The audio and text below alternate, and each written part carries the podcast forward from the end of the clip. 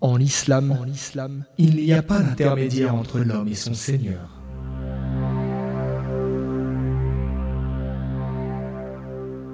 De nombreuses religions attribuent à certains individus des privilèges religieux qui les distinguent des autres. Les pratiques cultuelles et les croyances des gens dépendent de la satisfaction et de l'approbation de ces individus qui, d'après ces religions, seraient des intermédiaires entre les hommes et la divinité, seraient habilités à dispenser le pardon, voire posséderaient la connaissance de l'inconnaissable, al-Raib, comme ils le prétendent mensongèrement. S'opposer à eux ou les contredire apporterait même la damnation. Puis, l'islam est arrivé et il a honoré l'homme. Il a élevé son rang et a recusé que le bonheur, le repentir et les pratiques d'adoration du genre humain soient dépendantes de personnes précises, quel que soit le rang que celle-ci ait atteint dans le mérite et la droiture.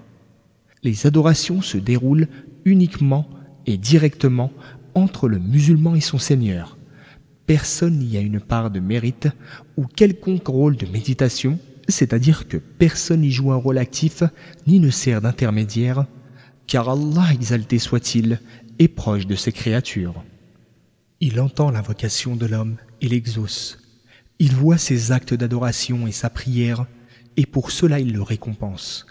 Aucun humain n'est en droit d'accorder l'absolution ou de recueillir et d'accepter le repentir car chaque fois que l'homme se repent sincèrement, Allah accepte son repentir et lui pardonne.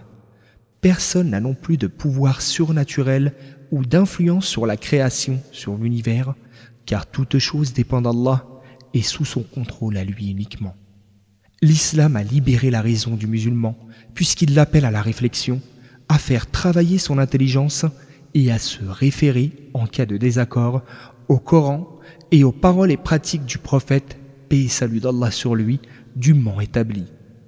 Il n'y a personne qui possède l'autorité absolue, de sorte que l'on doit obéir à tous ses ordres, à l'exception du prophète, et salut d'Allah sur lui, car il ne parle pas de lui-même, c'est-à-dire sous l'effet de ses passions ou désirs personnels, il ne s'exprime que mu par la révélation et guidé par Allah le Très-Haut, comme affirmé dans la parole divine.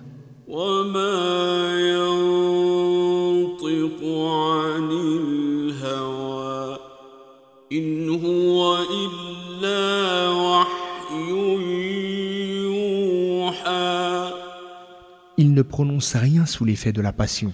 Ceci n'est que pure révélation inspirée. Versets 3 et 4 de la sourate L'Étoile. Combien est immense la faveur qu'Allah nous a faite à travers cette religion qui s'accorde si bien avec la scène nature religion qui honore l'homme, lui accorde autonomie et émancipation et le libère de l'esclavage et de la soumission à autre qu'Allah le Très-Haut.